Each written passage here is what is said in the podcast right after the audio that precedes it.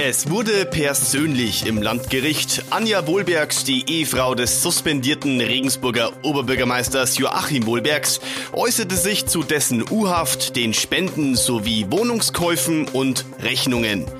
Herzlich willkommen zu unserem Podcast Sitzungssaal 104. Mein Name ist Sebastian Böhm. Neben mir sitzt wieder meine Kollegin Christine Strasser. Sie begleitet den Prozess für uns hautnah. Hallo, Christine. Hallo. Christine, du steigst in deinen Artikel folgendermaßen ein. Vor Gericht werden Sachverhalte ergründet und keine Seelen. Trotzdem schwingen beim Regensburger Korruptionsprozess auch viele Gefühlslagen mit. Und so war es auch am Donnerstagvormittag, oder? Ja, das stimmt. Ähm, das war ein extrem von Emotionen geprägter Verhandlungstag, was ein wenig ungewöhnlich auch insgesamt ist, wenn man ähm, über Gerichtsprozesse spricht. Jedenfalls bin ich ja immer jemand, der betont, dass es da nicht um einen Gottesdienst oder eine Art Therapie geht, sondern eigentlich darum, was kann man belegen, welche Belege können erbracht werden. Und am Donnerstag war es nicht viel davon, sondern eher ähm, eine emotionale Schiene, die eben auch eine Rolle spielt bei diesem Korruptionsprozess. Anja Wohlbergs unterstützte ihren Mann, sie steht hinter ihm, aber sie sprach auch ziemlich deutlich über seine Schwächen. Ich nehme an, du meinst jetzt, ähm, was sie zu seinem Umgang mit Rechnungen und überhaupt finanziellen Dingen angeht, gesagt hat. Ja, das kann man so sagen. Da hat sie ihn schon, ich will nicht sagen kritisiert, aber sie hat Schwächen deutlich gemacht. Ich war ja auch im Sitzungssaal 104 am Donnerstag und mein Eindruck war, dass Joachim Wohlbergs die Situation teilweise sehr unangenehm war. Ihm wurden, ich will es mal so ausdrücken, viele finanzielle Kompetenzen abgesprochen. Ja, das könnte man so sagen. Also ich will mal schildern, Anja Wohlbergs hat klargemacht, dass sie sich in der Familie um die finanziellen Angelegenheiten gekümmert hat. Sie, sie sei auch diejenige gewesen, die Rechnungen überwiesen hat. Ähm, sie hat auch davon erzählt, dass sie sich immer noch um die finan finanziellen Angelegenheiten ihres Mannes kümmere. Die beiden sind ja getrennt. Ähm, sie sie ähm, erstelle beispielsweise die Steuererklärung. Was sie inzwischen nicht mehr mache, ist Rechnungen bezahlen. Da hat sie so einen Satz fallen lassen, dass er das äh, jetzt selber, jetzt könne er selber überweisen. Und ähm, aus dem Ehealltag hat sie dann geschildert, dass es immer wieder ein Stresspunkt, so hat sie das genannt, zwischen den Eheleuten gewesen sei, wenn Mahnungen eintrafen, weil Joachim Wohlbergs äh, Rechnungen eben einfach vergessen hatte. Die hab, habe er dann immer irgendwie beiseite gelegt und ähm, eben einfach nicht mehr ähm, daran gedacht, dass die überwiesen werden müssen. Und Anja Wohlbergs hat ähm, das damit begründet, unter anderem, dass ihr Mann eben Geld einfach nicht so wichtig sei. Jetzt kann man sagen, warum dreht sich in dieser Episode bis jetzt alles um diese Gefühlsebene? Keine Sorge, wir kümmern uns gleich auch mehr um die Inhalte der Aussagen von Anja Wohlbergs, aber es hat ja alles miteinander zu tun und es ist wichtig, weil die Verteidiger von Joachim Wohlbergs selbst kehrten am Donnerstag immer wieder auf diese Gefühlsebene zurück. Das stimmt, ich würde sagen vor allem der Verteidiger Peter Witting hat da immer wieder nachgeforscht und Anja Wohlbergs auch gebeten, sich da umfassender zu äußern. Es stimmt zwar, wenn man sagt, dass auch im Anschluss daran der Oberstaatsanwalt ähm, Dinge erfragt hat, aber ähm, das war eher ein Zurückkommen auf die Aussagen, die sie da getätigt hatte. Und ähm, Peter Witting war das sehr wichtig, diese ähm, Gefühlsebene anzusprechen. Ähm, so wie ich ihn verstanden habe, ist es ging es ihm darum, ähm, den Charakter seines Mandanten zu zeichnen. Und da wären diese Aussagen eben wichtig. So, liebe Hörer, jetzt sind Sie dran. Wenn Sie Fragen oder Anmerkungen haben, die wir vielleicht auch hier in unserem Podcast besprechen sollen, dann schreiben Sie gerne an podcast.mittelbayerische.de. Und wir kommen jetzt, wie versprochen, zu den Inhalten. Beginnen wir mal mit den Themenbereichen Spenden und U-Haft. Ja, also zunächst mal zu den Spenden. Dazu ist Anja Wohlbergs befragt worden, weil sie ja auch Kassierin im SPD-Ortsverein Stadt Süden war. Über diesen Ortsverein ist die, äh, ist der Wahlkampf von OB Joachim Wohlbergs abgewickelt worden.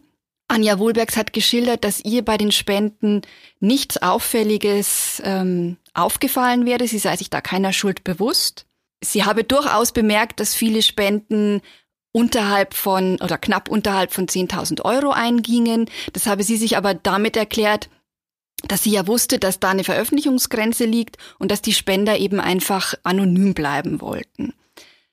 Da hat dann der Oberstaatsanwalt Kastenmeier etwas nachgefasst und ähm, sich erkundigt, ob ihr ähm, nicht aufgefallen sei, dass da über die Jahre viele namensgleiche Spender aufgetaucht seien. Das hat sie verneint, es sei ihr nicht weiter aufgefallen. Sie habe diese Spenden auch ähm, dem Bauteam Tretzel nicht zuordnen können, bis auf einen einzelnen Namen, den sie dann genannt hat. Natürlich habe sie auch Tretzel gekannt, aber es sei ihr nicht bewusst gewesen, dass da möglicherweise ähm, ein Zusammenhang besteht. Da muss man jetzt kurz zurückgehen. Der Vorwurf, den die Staatsanwaltschaft erhebt, ist ja, dass zwischen 2011 und 2016 insgesamt Spenden in Höhe von rund 475.000 Euro geflossen sind, die man dem Bauteam Tretzel zuordnen könne, so argumentieren die Staatsanwälte.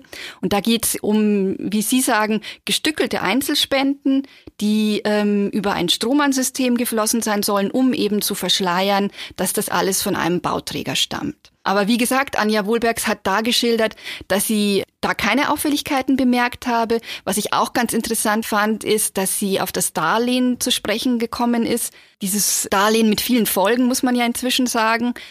Das hat äh, das Ehepaar Wohlbergs dem Ortsverein gegeben, über 220.000 Euro. Und ähm, dieses Darlehen hätte sich Wohlbergs eigentlich vom SPD-Landesverband genehmigen lassen müssen, beziehungsweise vom Landesvorstand. Und Anja Wohlbergs hat betont, dass unter anderem sie ihren Mann darauf aufmerksam gemacht hätte, dass er das äh, eben tun müsse. Er hätte dann auch gesagt, mache ich. Aber das hat er eben unterlassen, das kann man feststellen.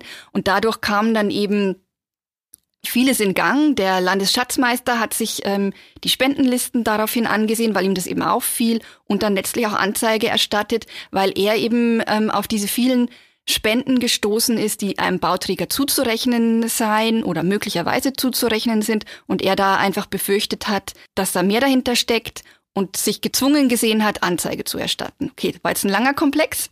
Dann haben wir noch ähm, die U-Haft. Da ist es so, dass Anja Wohlberg sehr eindringlich klar gemacht hat, was das für ein erschütterndes Erlebnis gewesen ist, dass ihr Mann da verhaftet wird, dass es diese Durchsuchungen gab. Sie hat von einer Katastrophe für die Familie geschildert und man hat schon gespürt, was das für ein Schock auch war und welche dramatischen Folgen auch.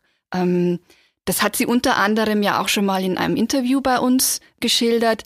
Das ist erschienen, als sie ihr Buch veröffentlicht hat im vergangenen August. Ja, die Aussage von Anja Wohlbergs am Donnerstagvormittag dauerte knapp zwei Stunden und das unter anderem auch, weil es um Rechnungen und Wohnungskäufe ging.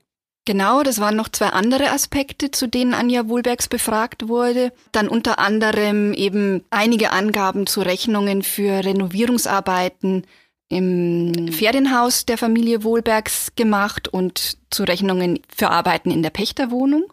Man muss sagen, insgesamt hat sie zu diesen beiden Komplexen, bevor ich jetzt noch weiter dazu sage, es so dargestellt, dass sie nicht viel beitragen könne, weil sie nicht involviert gewesen sei. Ich habe das so verstanden, dass sie da eher außen vor war.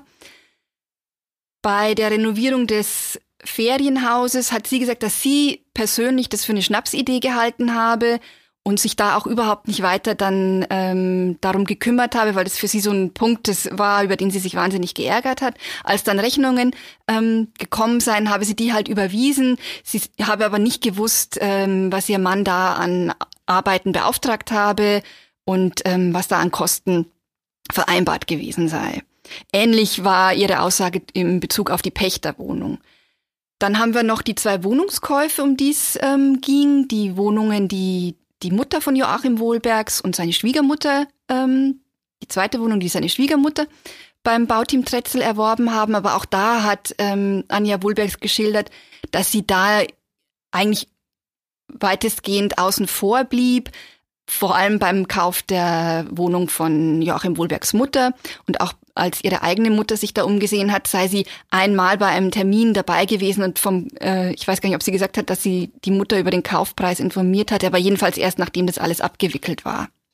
Weil ja nicht alle Hörer auf demselben Kenntnisstand sind, könntest du noch mal erklären, was wird denn da Joachim Wohlbergs konkret vorgeworfen? Also in Bezug auf die ähm, Renovierungsarbeiten und die Wohnungskäufe wird vorgeworfen, dass ihm bzw. nahen Verwandten ähm, private Vorteile gewährt wurden und er diese auch bewusst angenommen habe. Das ist ein Korruptionsdelikt, muss man vielleicht noch dazu sagen. Deshalb eben der Überbegriff Korruptionsprozess.